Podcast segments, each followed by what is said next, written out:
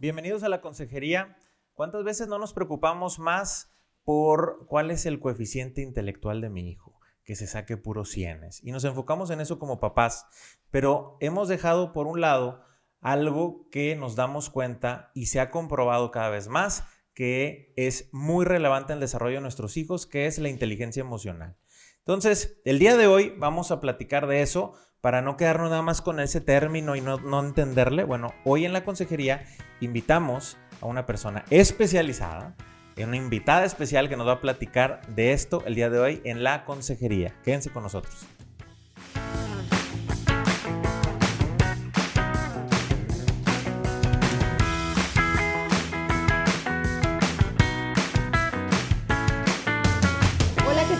Soy Carla García y junto con Indalecio Montemayor estamos transmitiendo desde Monterrey, Nuevo León, México, el programa de la consejería. El día de hoy tenemos una invitada de lujo. Vamos a platicar cómo ser coach emocional de tu hijo.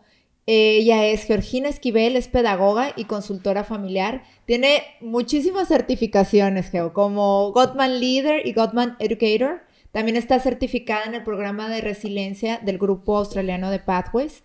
Este, como educadora para padres y maestros en disciplina positiva, colabora en Familia Unida, es consejera en Infamilia aquí en San Pedro Garza García y es profesora del Instituto Juan Pablo II y tiene muchos años de experiencia trabajando en todo el ámbito educativo. Este, y pues bienvenida, Geo, muchísimas gracias por estar aquí y por compartirnos eh, parte de lo que es tu amplia, amplia experiencia y en un tema que está eh, muy de moda, ¿no? Ay, Carlita, muchas gracias a ti, a Indalecio, por invitarme esta mañana a compartir.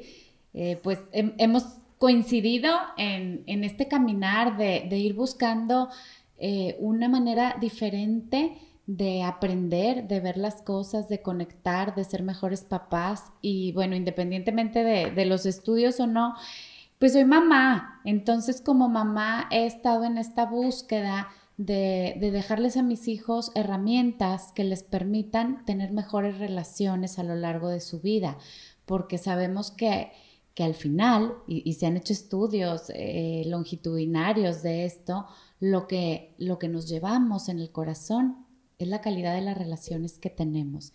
Entonces, cómo irlos preparando y cómo irles dando herramientas para que ellos puedan tener eh, relaciones con su, familia, con sus amigos y después en la búsqueda de, la pareja y ya en una relación que sean satisfactorias, que sean plenas, que sean de sumar. Y, y bueno, el, el, tema este del coaching emocional es un tema muy sencillo, porque, porque de verdad que son elementos muy sencillos, pero sí hay que tenerlos en cuenta para llevarlos a la práctica. Y pues felicidades por su, por su ah, programa, por todo esto que están haciendo. Eh, les decía hace ratito que uno hace eso y ojalá que, que más niños y más chavos luego coincidan con, esto y sigan trabajando por, por una mejor calidad de, vida. Pues gracias por venir, la gran preocupación que tenemos muchos papás es que mi hijo se saque cienes. Y nos clavamos en eso. Pero resulta que nos estamos a lo mejor orientando y clavando o únicamente poniendo atención en un solo punto de su desarrollo y estamos descuidando otros. ¿Cómo le podemos entender? Además y uno que, como hombre, ¿verdad? Además que también, obviamente, Joy, tú que tienes mucha experiencia en, por muchos años en el tema o en el ámbito educativo, este, pues como que ha ido evolucionando también esta parte del aprendizaje y cada vez también como papás, por una parte es como lo que dice o menciona Indalecio, ¿no? Este, si te quedas como en la en lo típico es, oye, pues las calificaciones son proporcional a, que le va a ir bien o le va a ir mal, o sea, eh, como, como que es un parámetro, ¿no? De saber, oye, bueno, pues el niño es aplicado, le echa ganas, etc.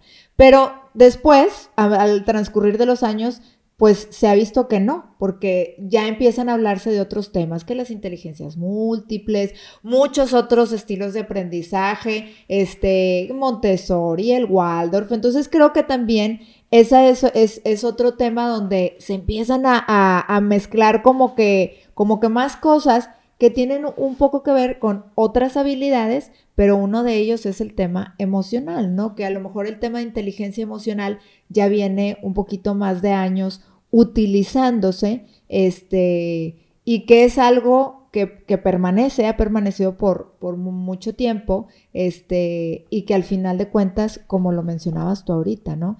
Cómo mejorar este tema de las relaciones, porque a veces nos damos cuenta que al pasar o transcurrir de los años, no necesariamente ese chico o chica que era el de las mejores calificaciones o el del coeficiente intelectual más alto, es el que eh, puede desenvolverse mejor una vez que termina los estudios, porque una cosa es la, la parte este, catedrática y, y, el estudio tal cual, y otra parte es cómo vas y llevas tus conocimientos a la parte social, a que sean de ayuda en la sociedad y cómo te relacionas, ¿no? Entonces, eh, pues bien interesante, ¿no? Y, y, que tú nos digas, ¿verdad?, que has estado mucho en este ámbito. Sí, pues es que mira, como dicen ustedes, es, esta situación de la vida nos lleva a ser papás de instrumentos o a papás funcionales, porque la sociedad nos exige que saquen buenas calificaciones, que estén metidos en deportes, que toquen un instrumento, que estén bañados, cenados, limpios. Este, y entonces tenemos así el checklist de papás de, por instrumentos o funcionales bien, bien, bien, bien, bien, ¿verdad? Porque lávate, baja, lávate los dientes, este, córtate las uñas, haz la tarea, el uniforme, la clase de esto, corremos, corremos, corremos, corremos. Y en esa parte muchos papás lo hacemos muy bien, ¿verdad? Y tenemos nuestras palomitas. Pero ¿qué pasa cuando se nos olvida esta otra parte de conectar de corazón a corazón? Y se nos olvida que son personas, que tienen sentimientos, que reaccionan como nosotros. Entonces, no conectamos porque queremos que toda esta lista que tenemos que llenar, que tenemos que cumplir, sea muy buena y sea perfecta. Y entonces partimos de que hay que entender, bueno, primero la aceptación incondicional, que es saber que somos humanos y que como humanos cometemos errores, y luego que como papás tenemos esta gran oportunidad de educar en las emociones. Y si nosotros entendemos que el cerebro está en su proceso de formación y dividimos este cerebro en tres, en, la parte esta de corro, huyo, ¿verdad? O me paralizo, que, que es el, el, cerebro primitivo. Tenemos nuestro cerebro límbico, que son las emociones, y luego nuestra corteza prefrontal, que es la parte racional. Y que como papá sabemos que esta no se termina de, formar hasta los 21, incluso hasta los 25 años, hay autores que los mencionan, pero que nuestros hijos están buscando constantemente a través de estas neuronas espejo patrones de conducta y de enlazar el cerebro límbico con el cerebro racional y tener inteligencia emocional. Y nosotros, así como les enseñamos a ponerse la ropa, a comer con los modales, a todo lo demás, les enseñamos también patrones de comportamiento. Entonces, si el niño hace un berrinche y papá y mamá hacen un berrinche igual, pues el niño está aprendiendo esos patrones de conducta. Entonces, eh, el, coaching emocional maneja cinco pasos, cinco pasos muy sencillos que nos ayudan a ser un buen coach de, de tu hijo en esta área emocional. ¿Y para qué nos va a ayudar? Fíjense, se ha demostrado que los niños que tienen papás que son, llamémosle así, coaches emocionales, son niños que se autorregulan mejor en cuestión de sus reacciones ante los demás compañeros. A nivel físico, tienen eh, una presión arterial estable, ¿ok? Eh, tienen eh, toda una serie de habilidades que les permite no nada más subir sus calificaciones, o sea, les va mejor académicamente, pero también en su área social mejoran. Entonces tiene muchos beneficios el, el, ser un coach emocional que repercute directamente en el desarrollo del niño. Entonces es importante saberlo, conocerlo para poderlo llevar a la práctica. Seguramente como papás muchos ya hacen muchas cosas y no nos damos cuenta. Y no lo sabemos. ¿sí? Porque lo hacemos de manera inconsciente, lo hacemos sin pensarlo. ¿Por qué? Porque fuimos educados así, porque tenemos estabilidad, porque sí tenemos nosotros cierta inteligencia emocional, pero no le ponemos nombre y apellido y no sabemos que lo estamos haciendo. Si nos damos cuenta que lo estamos haciendo y que lo estamos haciendo bien, pues lo podemos repetir, lo podemos hacer de una manera más consciente porque sabemos todos estos beneficios que nos da el, ser un coach emocional. Ya. Entonces, esto no es nada más, ser el coach no significa que uno de la familia, la mamá o el papá, lo van a ejecutar, sino que pueden ser los dos o lo ideal es que los dos intervengan en esto, me imagino. Sí, lo ideal es que papá puede ser un coach y mamá puede ser un coach. Porque fíjense, y, de hecho lo, menciona mucho es este método de, de, coach emocional, la importancia tanto de papá como de mamá, porque a veces pensamos, bueno, ahí está mamá, bueno, ahí está papá, que mamá suple o papá, y yo les pregunto a ustedes, ¿ustedes sienten igual un abrazo de su mamá y de su papá? No. Nunca será igual. Y no es que papá te quiera más o mamá te quiera más o te caiga mejor uno o el otro o quieras más a uno que el otro. No, es que el abrazo de papá es diferente del abrazo de mamá. Y la capacidad que te da de comprensión, de amor, de cariño, de protección, es diferente. Y en los dos hay amor, y en los dos hay protección, y en los dos hay cariño, y en los dos hay... Pero es diferente. Entonces, aquí no es mamá es coach y yo no. Papá es el coach emocional y yo no. Porque este coaching lo que va creando es un vínculo. O sea, aparte de los beneficios que les da de, de los que les comentaba ahorita, de que calme el ritmo cardíaco, de que ayuda a prevenir enfermedades, que mejore el rango de atención, eh, que tienen mayor rendimiento escolar. Aparte de esto, el vínculo que se va desarrollando con mamá y con papá es diferente, pero se va fortaleciendo y son vínculos de apego, que sabemos que el apego, que un apego seguro, repercute después en la manera como estos chicos se van a relacionar con sus iguales y luego con una pareja. Entonces va fomentando eh, fortalezas y, creando links como Family Link eh, de, seguridad que les van pues llenando esta, e, e, ellos que van formando, se hace cuenta que vas poniendo los escaloncitos, ¿verdad? De, una, de un niño seguro. Oye, Geo, y, y bueno, como dices tú, esta referencia de, papá y mamá. Qué bonito lo explicaste porque es muy cierto, ¿verdad? Es muy, muy diferente cómo sentimos el abrazo de papá y el abrazo de mamá.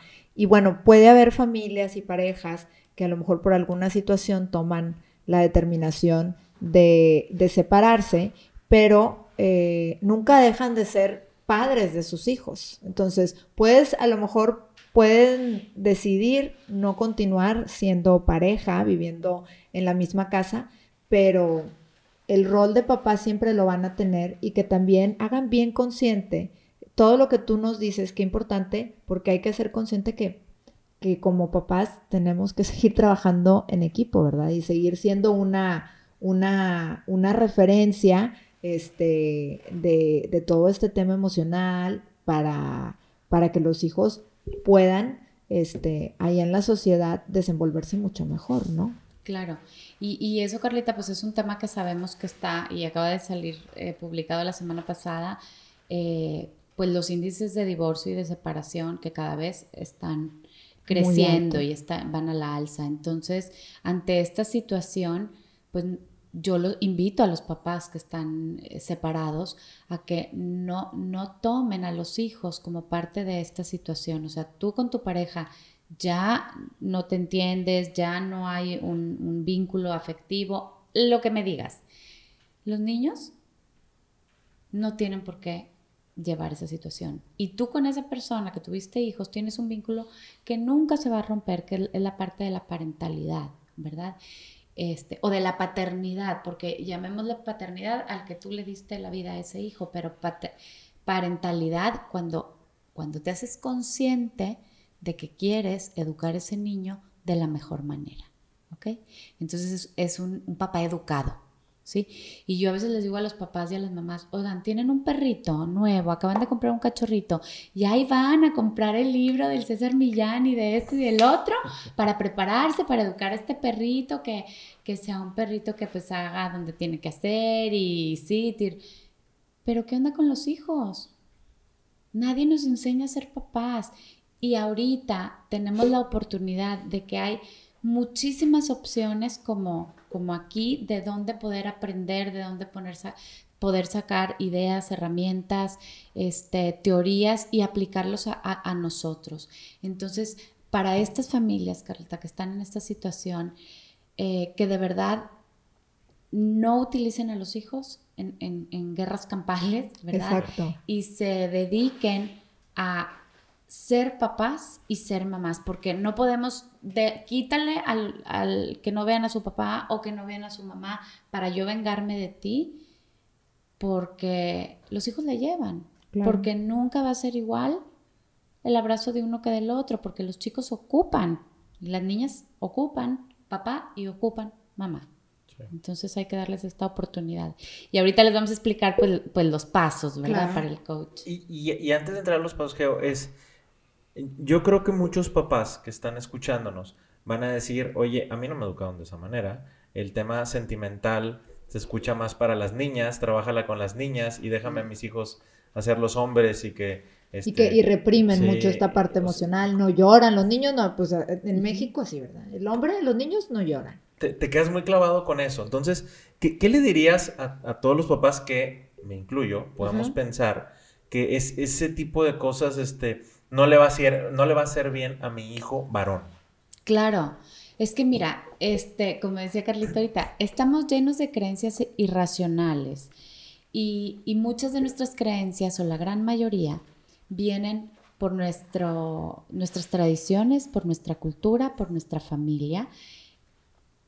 Y ya las traemos heredadas, como por ejemplo las niñas calladitas se ven, más, bonitas. los hombres no, lloran, ¿verdad?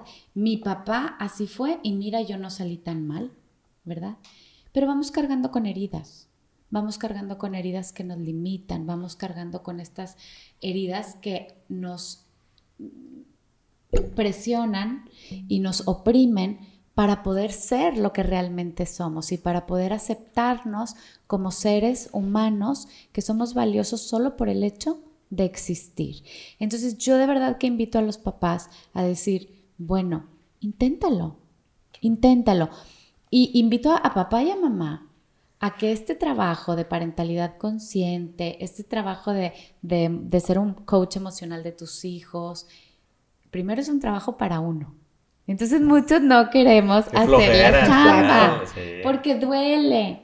Duele echarte un clavadito y ver tus heridas y ver que muchas de las cosas que mis hijos hacen me, me llegan y me duelen y me disparan porque son cosas que yo no he resuelto con mi niño interior. Son cosas que yo no he resuelto con mi relación con mis papás. Son cosas que yo no he resuelto en mi valor que me doy. Y me disparan el, yo no soy tan bueno, no soy suficiente. Esto ante la gente a lo mejor yo no soy tan buen papá. Entonces, cuando nosotros vemos a los hijos como nuestros mejores maestros, no nosotros sus maestros, sino al revés. ¿Cambia la idea? Cambia la percepción y cambia la manera de, de educar. Y los hijos, ellos van a tener que hacer su camino y su chamba, pero son una manera de estarnos mostrando en qué hay que trabajar. Papá, ¿en qué tienes que trabajar? ¿En tu paciencia? ¿En tu tolerancia? ¿En alguna situación que no te resuelta? Y te topas con... ok. ¿Cuáles son esos cinco que son pasos? Son pasos. A ver. Venga de ahí, tíranos el primero. Así es de que saquen la, la, saquen, la, saquen la libretita aquí, tome nota, Mira, tome como que le pueden regresar aquí en el video. Es lo padre, ¿verdad? Por supuesto. Mira, son cinco pasos muy sencillos y te digo que a lo mejor los hacemos, pero hay que traerlos a la conciencia. Acuérdense que la conciencia es ver. Y cuando yo veo, entonces puedo cambiar, ¿sí? Eh, no puedo cambiar lo que no veo. Pues hay que traerlo a la conciencia. Yo no puedo cambiar un pensamiento si no me doy cuenta que estoy pensando eso. Y, ese es el primer paso, darnos cuenta de. El primer paso es mantente atento de las emociones de tus hijos. ¿Ok? Porque uno va por la vida, ándale rápido, súbete, baja, ya va a ser el juego, ponte el, uniforme, estoy. No, manten, no estoy atenta de cómo viene ese chiquito que se va a subir ahorita al carro, que lo acabo de recoger del colegio ¿Cómo trae su carita? Está sonriendo, está, estaba jajaja con los amigos y viene cabizbajo. Eh, entonces hay que abrir los ojos con esta intención de ver cómo se siente mi hijo, cómo, cómo está. Entonces el primer paso es sencillo, observar, observarlo y observarme a mí. ¿Cómo estoy yo? ¿Sí? Para observarnos es importante escuchar a nuestro cuerpo. Y como vivimos en este mundo de correr y correr y correr, si no hacemos meditación, oración, respirar, conectarnos con el momento presente, pues no vamos a escuchar nuestro cuerpo. Entonces hacer esas pausas. ¿Y cómo me estoy sintiendo yo? Estoy tensa, siento un nudo en la garganta, maripositas en el estómago, me duele la cabeza, me pican los ojos. ¿Cómo estoy? Y bajo eso, entonces puedo ver cómo viene mi hijo. El primer paso, observar, darnos cuenta. Te voy a interrumpir aquí, Gea, porque antes de pasar a los siguientes pasos, este, ¿cómo, ¿cómo, en este darme cuenta cómo viene mi hijo y cómo estoy yo, eh, no exagerar? Es decir, este, em, puede ocurrir que veo y, veo la carita y, no empezar yo a de alguna manera eh, ya, ya dar pie a que mi hijo sabe que recibe cierta atención cuando me dice determinadas cosas. Ejemplo, este, viene el niño y entonces a lo mejor si yo veo cierta cara de preocupación o así, eh, que el cuestionamiento empiece, evidentemente lo que te voy a decir pues implica que la mamá no está, no, no está viendo muy bien su emoción, pero, pero decir, por ejemplo, ¿y qué te pasó? ¿Por qué tienes esa cara? ¿Por qué estás triste? Y que no se vuelva este, ni, ni un tema de alarma y que tampoco se vuelva un tema donde yo estoy incitando a que el niño pues me tiene que contar tragedias, porque si me cuenta tragedias, entonces obtiene la atención de la mamá, ¿no? De, de, de y digo mamá o papá o quien sea, ¿no? Pero, pero ¿cómo, cómo poder hacer este proceso de validar, de reconocer la emoción y por otra parte, no tampoco irnos al extremo de estar incitando conductas alarmistas, este, o donde el niño nos venga y, nos cuente es que hoy un amigo y entonces me, eh, el lápiz me lo quitó y entonces, vaya, que, que, luego nos sobrevolcamos y estamos haciendo, este, pues niños sobreprotegidos y niños que también no se saben defender, etcétera, ¿no? Entonces, este, que nos ayudes un poco a identificar hasta dónde sí, hasta dónde no y cómo lo podemos hacer.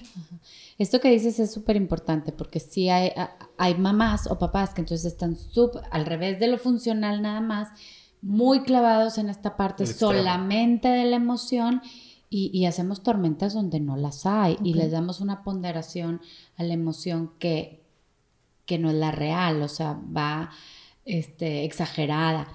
El, coaching emocional no nada más es para conectar con emociones negativas, ¿ok? Es para conectar con la emoción. Sea cual sea. Puede ser una emoción positiva, claro. obviamente. ¿Qué podemos hacer? ¿Cómo estamos nosotros? ¿Cómo estamos nosotros? Si yo tiendo a irme a la catástrofe, a ir a, a mi hijo lo molestan, a mi hijo pobrecito, a mi hijo, entonces yo tengo que arreglar cositas mías. Primero. Primero porque le estoy poniendo cosas que no le corresponden de situaciones que seguramente no están pasando y yo las estoy provocando, pero es por una situación que yo no he arreglado. Entonces acuérdate cuando tú tenías la edad de ese chiquito o esa chiquita, ¿qué pasaba contigo? ¿Qué hubo en el colegio? ¿Qué, ¿Por qué situaciones viviste?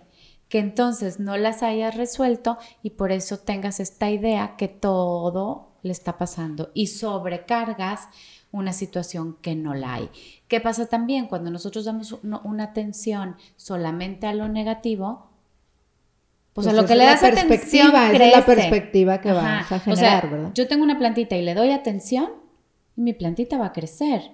Yo tengo una plantita que no le doy tanta atención y pues se va a ir poco a poco. Entonces, si yo le doy atención a lo positivo, lo positivo va a crecer. Pero si le doy una atención a lo negativo, lo voy a desarrollar. Es lo que se va a fomentar. Sí. Y también me imagino que el otro extremo es cuando lo queremos reprimir. O sea, me imagino que a veces cuando estamos nosotros fastidiados, que llega la niña y que está con el grito a todo lo que da, y ni le quiero preguntar qué tiene, ni qué siente, ni nada, y nada más le digo, mira, le, hasta le prendo la película ya con tal de que, de que, o sea, esa también tiene que ver con lo que dices tú, me imagino. Claro, porque entonces como yo vengo, por eso hay que hacer este trabajo para acá, como yo vengo cansado, fastidiado, pensando en las cuentas que tengo que pagar, aparte el tráfico está fatal y ya va a ser Navidad y tengo mil pendientes en mi cabeza, ay, mijita, no llores por eso. Sí. O sea, no llores por eso, eso, pero, pero porque, o sea, nada que ver, ¿me entiendes? Y entonces, o le pongo la, le doy el iPad, o le pongo la película, o le doy la paleta para que deje de llorar. Y entonces minimizo y tapo esta emoción porque yo no estoy disponible para conectar con mi hijo. Entonces, la clave aquí antes de ver cómo están estos chiquitos hermosos o jovencitos, porque esto no es para niños, ustedes tienen chiquitos, medianitos, ¿verdad? Sí. O sea, pero yo tengo chavos, adolescentes, que hoy cumpleaños mi niño, felicidades. Este, y sirve igual, igual para conectar con la pareja, igual para conectar con amigos. O sea, estos pasos están desarrollados para los hijos, pero si ustedes los ven al final de los, que digamos los cinco, van a ver que lo pueden hacer como pareja. En cualquiera de nuestras relaciones. En cualquiera de nuestras relaciones. Bueno, pero entonces este primer punto, o sea, ojo y súper importante es cómo estamos emocionalmente nosotros, porque si no, toda nuestra emoción la vamos a cargar en este querer comprender las emociones de, nuestros hijos, ¿no? Y, ya de entrada es este un nivel de conciencia, qué importante lo que dices, Geo, es un nivel de conciencia este, bastante interesante, un ejercicio que creo que común, como tú bien lo, lo, comentabas, vivimos corriendo y comúnmente este, no, lo, no lo realizamos. El ser conscientes de cómo estoy yo antes de, estarme, de, intentar conectar con, con, mi hijo, ¿verdad? Y poder, porque a veces es cierto, podemos estar inquietos, podemos estar intranquilos, podemos traer una preocupación que a lo mejor no le atañe a nuestros hijos, ¿verdad? Y poder decir, bueno, respiro, a ver, necesito estar consciente en, en el momento y ahora sí voy a conectar con ellos, porque esta preocupación que yo tengo, pues simple y sencillamente no se resuelve ahorita, se resuelve en otro momento, etcétera, ¿no? Este, y que también a veces este tipo de preocupaciones, y yo creo que a todas las mamás y a todos los papás nos ha ocurrido, este, a veces traes una preocupación en tu cabecita y estás todo el tiempo, ¿no? Y los niños te pueden estar contando algo, puedes estar haciendo la comida o puedes estar haciendo la cena, pero tú en tu cabeza estás desconectado porque estás pensando cómo resuelvo esta situación del trabajo, este, esta situación familiar que ocurrió, etcétera, ¿no? Entonces, este, y pues ellos también lo notan, ¿verdad? Notan que tienen papás desconectados totalmente y que por más que ellos te están platicando lo que les pasó en tu día, no, hay, no estás poniendo realmente atención, no estás presente, estás ahí, pero no estás en, una conciencia plena de interactuar con ellos, ¿no? Claro. Entonces, e, este, esto que mencionas es importante, respirar.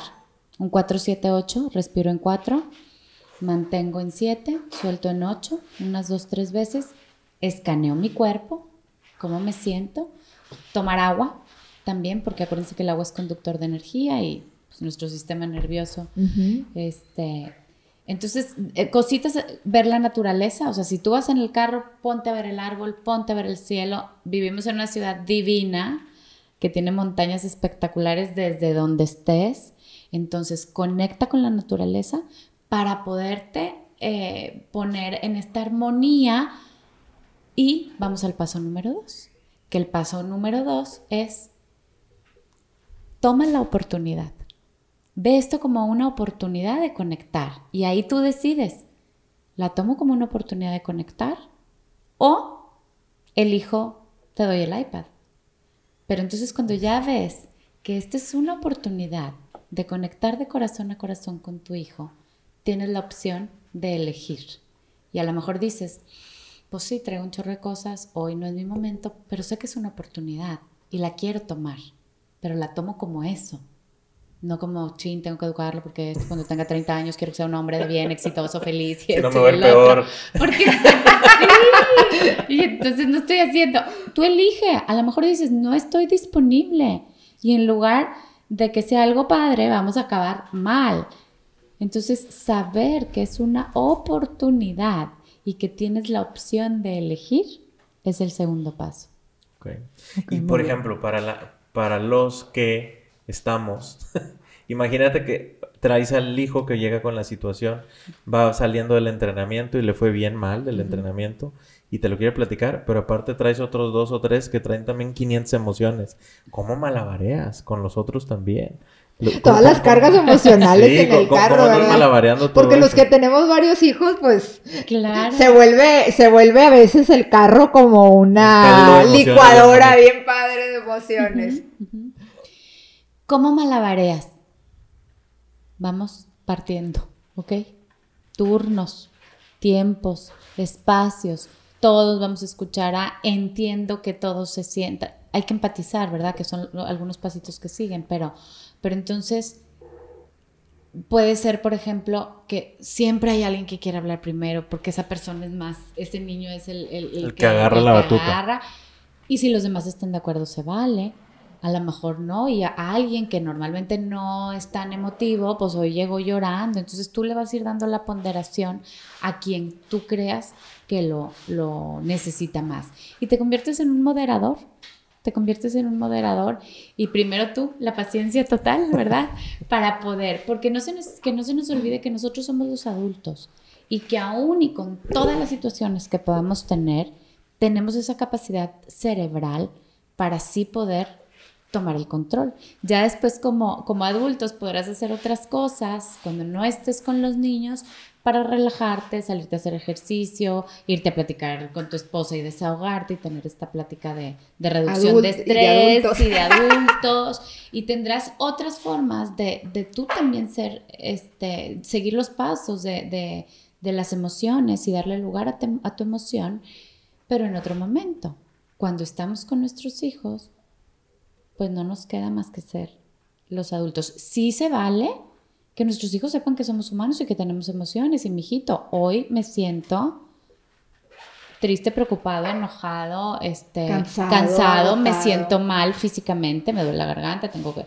Y, el niño, porque es parte del proceso de, de, que ellos van creciendo, de saber que los papás sí somos superhéroes hasta cierta edad, luego nos convertimos en mamá, qué pena, pero, pero que somos humanos y que como humanos cometemos errores y que como humanos tenemos emociones y que ellos nos den lugar a la emoción, por supuesto que se vale. O sea, se vale también decir, de aquí a que lleguemos a la casa, vamos a guardar silencio, vamos a respirar, ponemos música la que más nos guste y cuando lleguemos a la casa, vemos. Claro que se vale también y das tiempo para irnos relajando y darnos espacio para eso.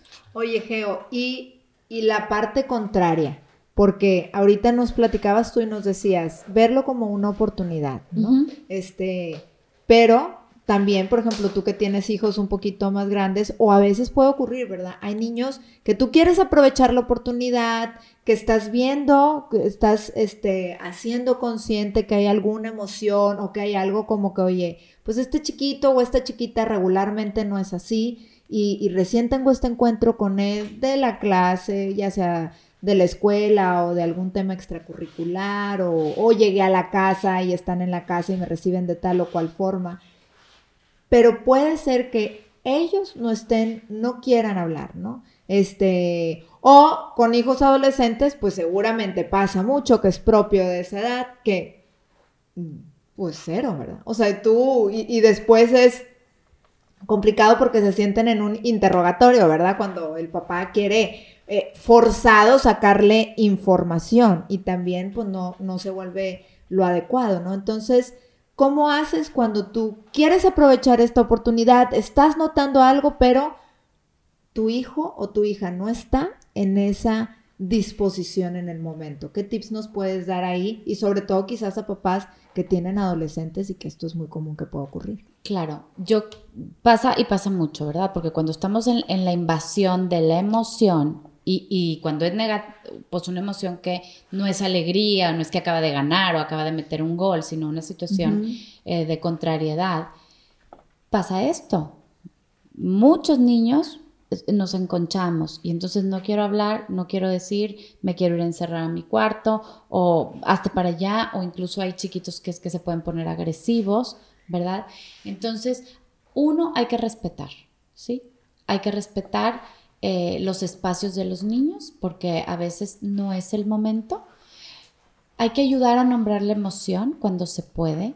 Este es el paso número tres, que es ayudarlos a nombrar la emoción. Hay que hablarles a los niños de que existen las emociones, de que las emociones no son ni buenas ni malas, de que las tenemos todos. A mí me gusta mucho utilizar la película de Intensamente porque pues, maneja las, las cinco emociones más eh, las básicas. Las básicas, y de ahí pues ya saben ustedes que se derivan muchas otras y, con muchos otros nombres, pero sobre todo con niños chiquitos, pues el desagrado, el miedo, el, el, enojo, la alegría y la, tristeza. ¿verdad? Entonces nos vamos con esas básicas. Entonces, mijito, pues, ¿cómo estás? Aparte se suben al carro y lo normal es, ¿cómo estás? Bien. ¿Cómo te fue?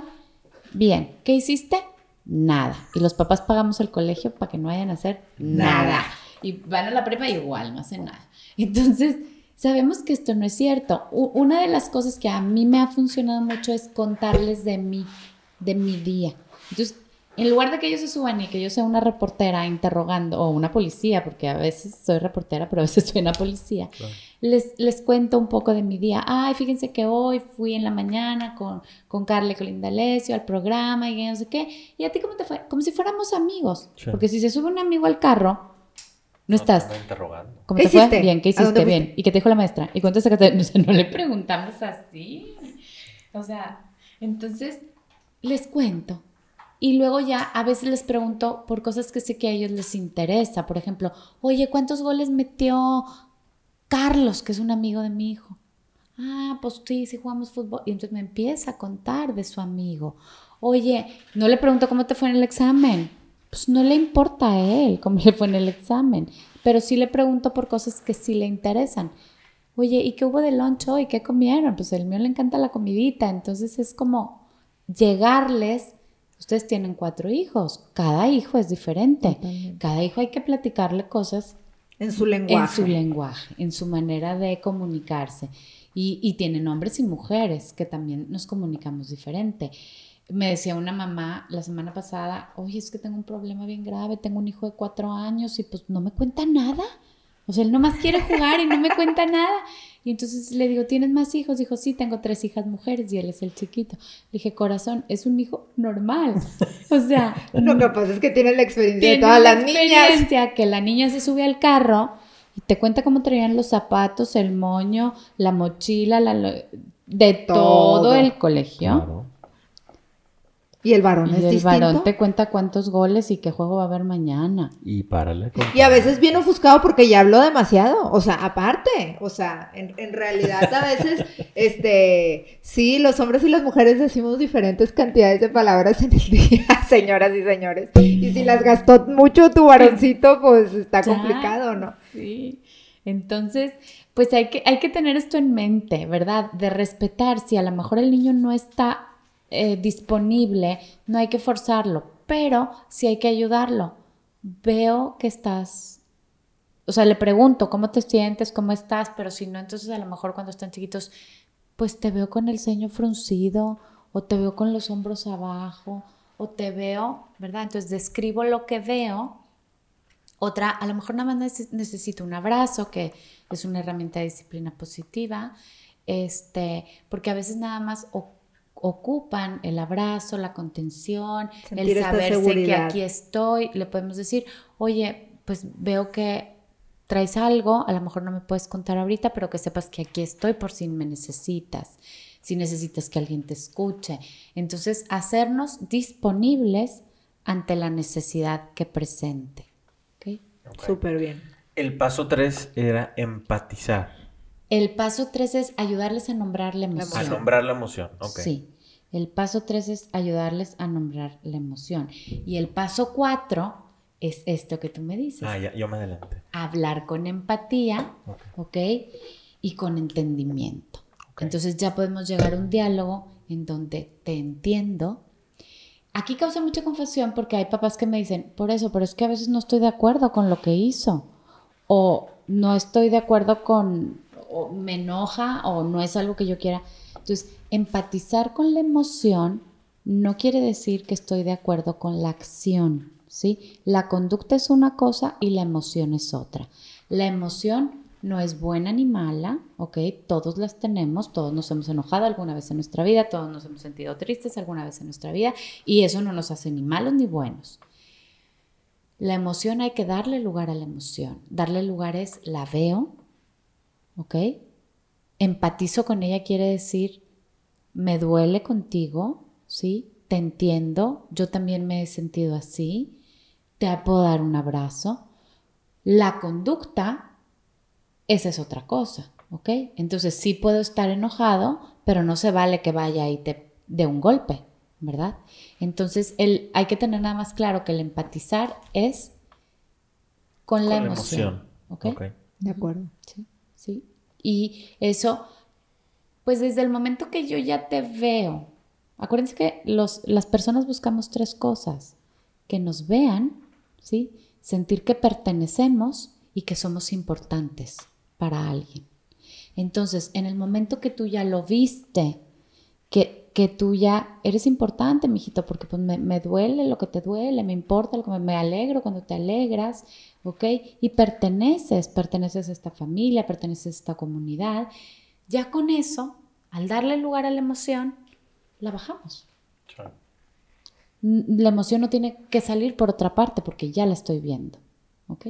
De acuerdo. Entonces, es el cuarto ese Es el, ese es el, cuarto paso, ¿no? Y entonces, a ver, pongamos un ejemplo, Geo, porque como dices, es muy cierto, como papás, pues en ocasiones lo que hizo nuestro hijo para nosotros es, pues realmente no es algo de lo que nos sintamos orgullosos, ¿verdad?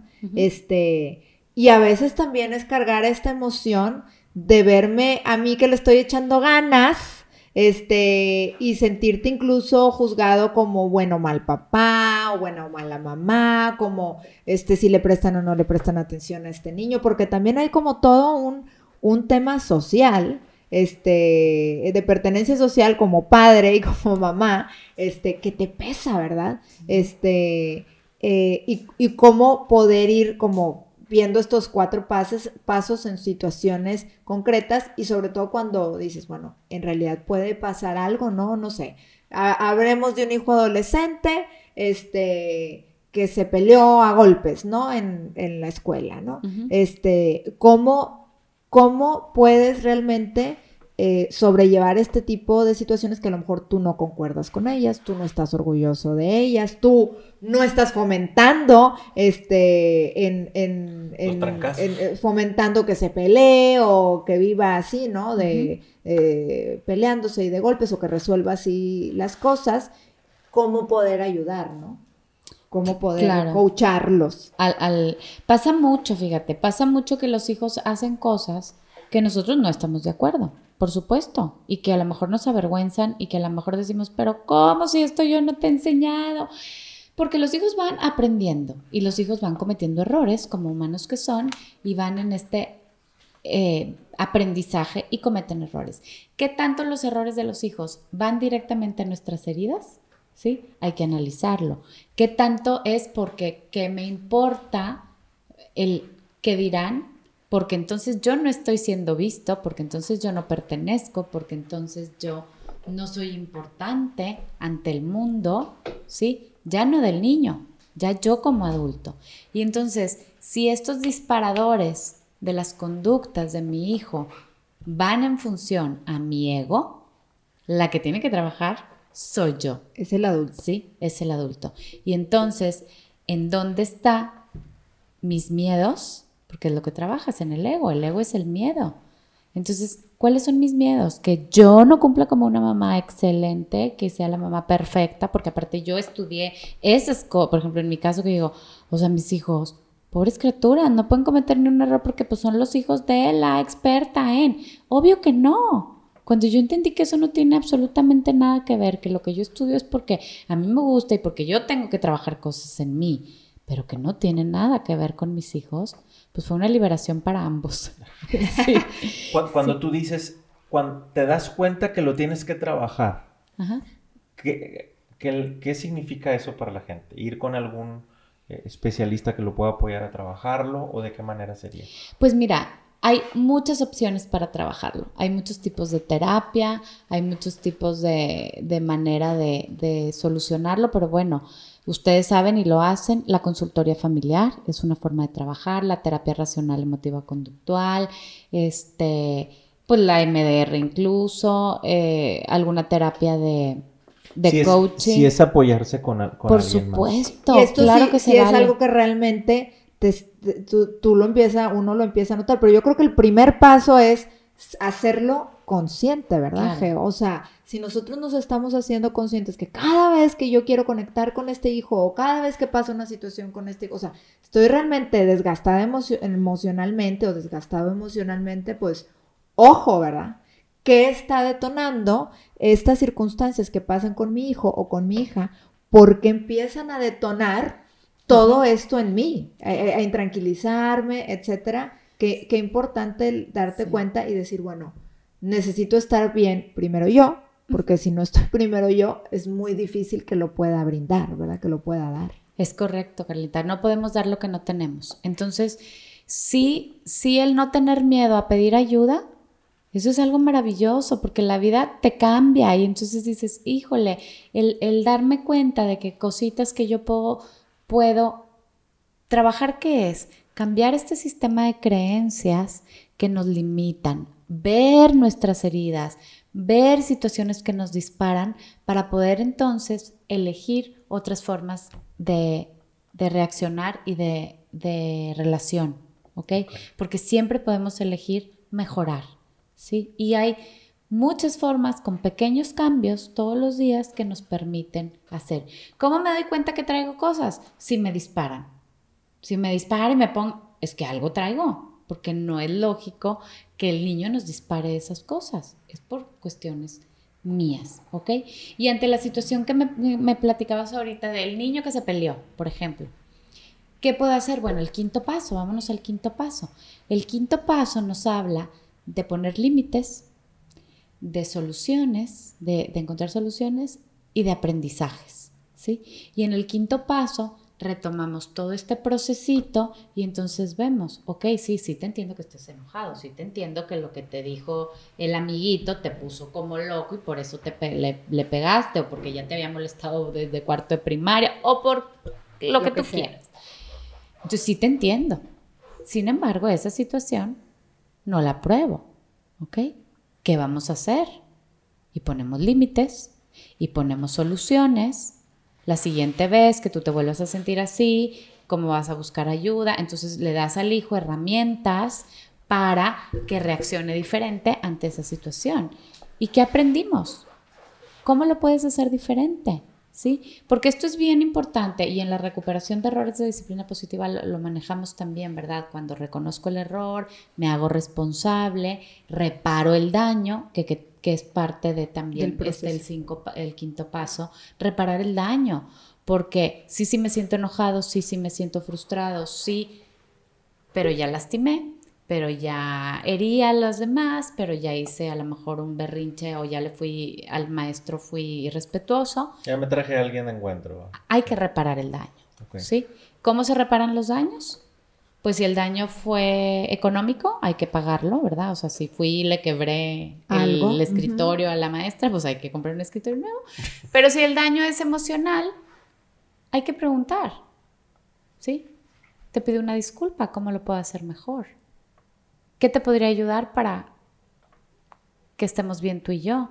¿Verdad? Entonces pedir perdón es una forma de reparar el daño. Eh, y hacer algo con esta persona si, es, si la persona está eh, disponible para reparar el daño eh, emocional, ¿ok? Entonces, pues ante esta situación, no sé, se pelearon, bueno, pues pídele una disculpa o qué vas a hacer con este amigo para que la situación sane y a lo mejor no sean los mejores amigos, pero que, que, repares, ¿verdad? Ante las maestras que les preocupaste, simplemente con el ir a pedir perdón, a veces nos cuesta. Claro. Nos cuesta. Pero cuando, cuando te ofrecen una disculpa, te desarman. Y uno, incluso muchas veces cuando se pide esta disculpa, también está como en un ambiente emocional donde tú también te permite reconocer que todos somos parte de, una situación. Es decir, para que haya una situación de conflicto se necesitan dos, ¿verdad? Entonces, eh, también te predispone en, una, en bajar esta guardia y decir, bueno, quizás lo que yo también dije, quizás la cara que puse, quizás esto, no ayudó a que todo el ambiente fuera lo mejor posible, ¿verdad? Detona, detonamos ciertas cosas, ¿no es muy cierto? Claro, porque porque cuando nosotros pedimos perdón, pues se trata de un trabajo de humildad. Y entonces, como dices tú, se necesitan dos. Entonces, si yo te ataco, me atacas, te defiendes. Pero si yo vengo ante ti desarmada, no me puedes atacar, ¿verdad? Entonces empiezas la otra persona a hacer esta introspección y decir, bueno, pues sí, pero yo también, esta parte o esta parte. Entonces te digo, todo este proceso de, cinco pasitos muy sencillos, porque todos los podemos hacer, lo puedes hacer también con la pareja, ¿verdad? O sea, si lo aplicamos así, existe la oportunidad, o sea, existe el ver cómo, cómo está mi esposa, esto es una oportunidad de conectar y no conectar, y nos vamos a la cuenta bancaria emocional y decimos, pues sí, sí la tomo, o me alejo, este o me pongo en contra, ¿verdad? También con los hijos podemos este, llevar e, esta analogía de la cuenta bancaria emocional en esta parte del segundo paso que es la oportunidad. Y luego, pues, darle nombre a la emoción, ayudarlos a que sepan que las emociones existen, que las tienen. Nos vamos a la parte de comunicarnos empáticamente y, de manera constructiva y de manera de conexión y luego encontrar soluciones y eh, poner límites en caso límites, de que si hay que poner límites, sí, sí, sí. Porque el ser coach emocional, acuérdense que no es, ay, bueno, pues vamos a hacer todo lo que queramos porque la emoción es primero. No, no. Hay que poner límites, o sea, dentro de un límite, dentro de reglas. vivimos en una sociedad y en la familia hay, hay, hay reglas y límites. Entonces, y llegar a un aprendizaje, que a la vida eso venimos a aprender.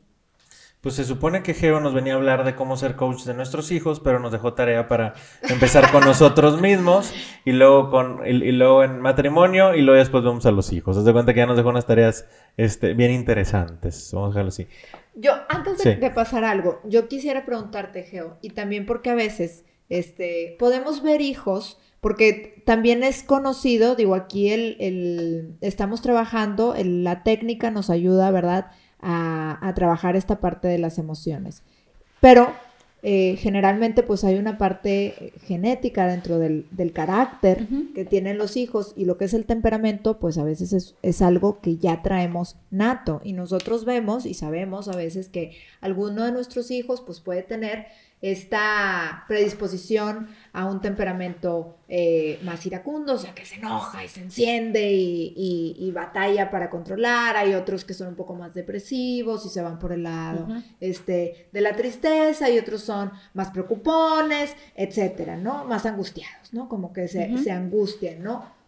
Si nosotros queremos trabajar este tema y ser coach emocional y demás, pero de plano empezamos a ver, o sea, decir, oye, pues yo le echo todas mis ganas y yo siento que no estoy estresado yo, pero a veces este, ya notamos que alguno de nuestros hijos, esta parte temperamental les gana un poquito cuando realmente este, nos tenemos que empezar a preocupar de que em, por más que nosotros quisiéramos apoyar en esta parte emocional, y yo creo que, que esto pasa en, en, en muchos papás que dicen, bueno, hay momentos en que la etapa de desarrollo, es decir, oye, tengo un niño de 2, 3 años, hace berrinches, se tira, no sé, ah, bueno, es eh, normal. La etapa de desarrollo es propia, que hagan berrinches y que se tiren, etc. Pero, ojo, luego hay papás que decimos, oye, yo sé que mi hijo tiene una predisposición a ser este, más depresivo o más enojón o más angustiado, yo la detecto y la sé. Pero ¿en qué momento decir, oye, pues ya tiene cierta edad y por más que yo ya lo voy a ir a ver o ya me voy a, topar con mi niño y, yo estoy bien y, me preocupo por estar yo bien emocionalmente y, y, pues de alguna manera llevar a cabo estos pasos. Pero empiezas a ver que el cómo tu hijo maneja las emociones, como que de verdad se sale, en qué momento me preocupo, en qué momento digo, oye, sabes que a lo mejor sí necesitamos algo más o necesitamos una ayuda, etcétera, ¿no? ¿Cómo, cómo poder e, ver estos foquitos rojos? Este, porque bueno, por ejemplo, ahora está mucho de moda, ¿verdad? Que se dice este término que no, que no debería ser emplearlo así de los niños rata, por ejemplo, que cuando les quitas los videojuegos y son este grandecitos, así. Entonces, este, pero como ese ejemplo, pues puede haber muchos, ¿verdad? No nada más con los videojuegos, con muchas otras cosas. ¿Cuándo es un foco rojo, Geo, que alguien diga, oye, qué padre que le estés echando todas las ganas, pero a lo mejor tu hijo requiere un apoyo adicional en la parte psicológica o incluso psiquiátrica, porque esto sí ya no es, este, no con, con estos cinco pasos a lo mejor va, va a funcionar, porque necesita algo más, ¿no? Sí, y sí pasa, Carlita. Y yo, y yo les digo a las mamás y a los papás es como cuando lo llevas al pediatra. ¿Cuándo lo llevas? ¿Ok? A lo mejor, ay, pues hoy trae moquitos y tosió dos, tres veces. Mm, ok. Pero en la noche tuvo calentura. Y pues ya lo llevas al pediatra, ¿verdad? a veces tenemos estos estereotipos de no, no voy a llevar a mi hijo al psicólogo o al psiquiatra porque no está loco, porque no, es como el pediatra, es un especialista en la salud. Aquí hay personas que son especialistas en el comportamiento y en la salud mental. ¿Cuándo lo llevas? Cuando su su parte funcional está teniendo situaciones que te rebasan. ¿Qué quiere decir? Te hablan del colegio para pedir, no nada más las, las juntitas así normales de pues la calificación o el... No, no. Te hablan y te dicen, el colegio es un, un, semáforo muy importante, ¿ok? Entonces, si te están hablando del colegio y el colegio te pide que busques ayuda, que el niño no se está aportando o no está haciendo, se está saliendo de los parámetros establecidos, busca ayuda, ¿ok? Si algún familiar, algún amigo te dice, oye, ¿qué onda? Tú lo puedes ver en las piñatas, en el parque, que hace cosas que se salen de lo esperado. Como dices tú, un niño de dos años que hace berrinches, es parte de lo esperado. Un niño de 8 o 9 años que hace un berrinche como un niño de dos años, se está saliendo de la norma.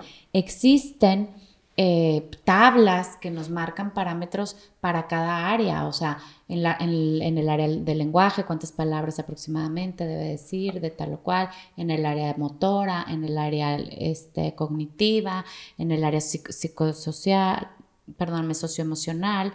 Este. Entonces, como papás podemos leer y ver y decir, híjole, este niño se sale un poquito o se sale mucho de los, parámetros establecidos que son los estudiados que nos marcan qué es lo esperado para un niño de esa edad.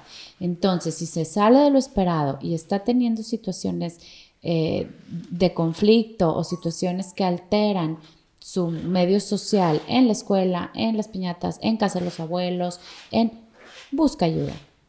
Busca ayuda, no temas, busca ayuda. es ayuda para tu hijo. Y es que este, este, este término es bien importante, funcional. Este, porque hay gente que me dice, bueno, bueno, funcional es que de acuerdo y adecuado, este, adecuado a su edad, ¿verdad? En la parte académica, en la parte social, en la parte cognitiva, en toda, en todos estos ámbitos que hacen un ser humano integral, pues no haya como estos disparos de que dices de plano muy abajo, este, y, no logra, ¿verdad? No logra encajar en este, eh, eh, en sus círculos, o sea, no logra encajar con sus iguales, etcétera, ¿no? El que va a ganar es tu hijo, ¿no? Al final de cuentas. Sí, por supuesto. Y eso no te hace un mal papá, eso no te hace que no hayas hecho bien las cosas, eso no te hace que tu hijo va a tener un estigma, al contrario, te da apoyo para que, para que tú sepas cómo cómo manejarlo, cómo tratarlo, cómo apoyarlo. Y al, niño también le va dando herramientas para poder llegar a tener un desarrollo adecuado, porque a veces no están desarrollados este, porque les falta cierto estímulo o porque papá y mamá no los dejan, porque a veces les queremos hacer todo y somos estos papás helicópteros que para que el niño no sufra y no esto y el otro. Y el niño no es que no se sepa vestir, no es, no, pues nunca, nunca le diste la oportunidad, ¿sí? O a lo mejor es hijo único y entonces por eso a lo mejor en el colegio tiene problema para compartir, para seguir turno, pero no es porque es porque él no ha estado expuesto a esos ambientes y le cuesta un poco de más trabajo, que hay que hacer, eh, equiparlos y, y darles el cómo sí. Y los niños salen Pero entonces, este, qué padre estos tips que nos das, este, y sobre todo eso, ¿verdad? Realmente si nosotros empezamos a ver que nuestro hijo, vemos estas alarmitas en escuela, en el comportamiento que tiene en diferentes ámbitos sociales, ya sea familiares, en el parque con amigos, etcétera, no tener miedo, como dices, Geo, de decir, oye, mi hijo necesita algo, alguna ayuda adicional, ¿verdad? Y todo esto es eh, mientras más temprano o mientras antes, mejor. Porque si no, esto va a ir en detrimento de sus relaciones sociales y de la funcionalidad que mi hijo pueda tener ya más adelante este, en los diversos ámbitos que decida desarrollarse. ¿no? Claro, y, y sí es mucho el estigma. La semana pasada atendí a unos papás que me trajeron un niño de cuatro años y el colegio les solicitó. Entonces dice el papá, cuando yo llego a la conferencia con, los con la maestra y me dice, que ocupa psicóloga, me dice, se me puso la mente en negra, sí. O sea, en blanco o negro, el color que sea, pero ya no escuché nada más de, la, de lo que me dijo la maestra. Me quedé con eso. Me quedé con eso. En pánico. y, y el miedo me invadió, el, el estrés, el, la mortificación. Y entonces todas las conductas que me tenía que decir que hacía el niño, pues no se acordaba porque se bloqueó. ¿Ok? ¿Por qué? Porque tenemos esa connotación de, que es una creencia, ¿verdad? De ir con un consultor, ir con un psiquiatra, ir con un psicólogo, es igual a que no estoy bien. Y si no estoy bien, entonces algo malo tengo, soy que hay algo malo y soy malo. Y claro que no, yo este, con, con Marisol le digo, no, hombre, es que es canasta básica, o sea, el ir a, buscar ayuda. Y no es que te avientes terapias de cinco años, no, no, no, cositas rápidas. Ahorita, gracias a Dios, hay muchas cosas que son rápidas, son prácticas o diagnósticos buenos y entonces sí, habrá situaciones en que ocupes una terapia de largo plazo y habrá situaciones en que no. Cosas breves, ¿no? Y, y que a veces es resolver situaciones puntuales, es decir, este, cosas que me están pasando por la etapa en la que estoy atravesando con mis hijos, con mi familia, como persona, etcétera. Más vale ir y como destrabar pequeñas cosas y no que se queden todas acumuladas para decir, 10 años después voy a venir a hablar de lo que me pasó desde que empezó, ¿no? Este, pero bueno, padrísimo, Geo. Eh, se nos acaba el tiempo. no nos da la vida. y queremos seguir platicando, pero no nos da la vida, Geo. Te agradecemos mucho que nos hayas acompañado. Por favor, la gente que nos está escuchando o viendo y tiene inquietudes y dice, quiero contactarla, ¿dónde te encuentra? Sí, claro que sí, les voy a dar mi teléfono, es el 8115-332112 o en mi página de Instagram o Facebook que es Relations with Intention, Relations with TH, Intention, Relations with Intention y ahí me pueden mandar un mensajito y con mucho gusto. Como quiera los que nos están viendo, si tú nada más no estás escuchando el podcast, te recomiendo que te metas a YouTube o te metas en Facebook, en el, en el video que está publicado y vas a poder ver Ahí, las ligas que, te vamos a compartir para que si no le sabes muy bien como uno, de que le vamos a apuntar mal, este, ahí, ahí te puedes guiar y vas a tener la liga para que puedas entrar. Geo, te agradecemos mucho que nos hayas acompañado. Indales y Carla, gracias, gracias por el, trabajo que están haciendo, porque es un trabajo de verdad que eh, va creando comunidades más resilientes, comunidades de las que necesitamos tener. Entonces, de verdad que los felicito. Me encanta que lo hacen juntos, porque eso es algo que suma, porque a veces en, este, eh, eh, en estas áreas estamos más mujeres y el que tú te sumes, bueno, es, una fuerza para, para todos los hombres que ocupamos. Ocupamos que la fuerza sea de, de hombre y mujer como equipo de verdad. Gracias, nos, encanta, el guato, tú sabes. Gracias. Pues, muchísimas gracias de nuevo, este, y gracias también por los piropos. Este, y no los queremos dejar sin recordarles las redes sociales que pueden encontrarnos en Twitter, en Facebook, en Instagram, en YouTube. Pueden encontrarnos este, como la Consejería los podcasts en Spotify y en Apple Podcast y en todos los demás como FamiLink. Nuestro portal es familink.mx y este y van a escuchar o van a poder ver este interesante eh, pasos que nos acaba de compartir Geo que recordemos es tarea para todos, a nivel individual, a nivel matrimonial y a nivel de nuestros hijos. Los dejamos, les agradecemos que nos hayan acompañado en esta transmisión. Nos escuchamos y vemos en el próximo jueves aquí en La Consejería. Que pasen buen día.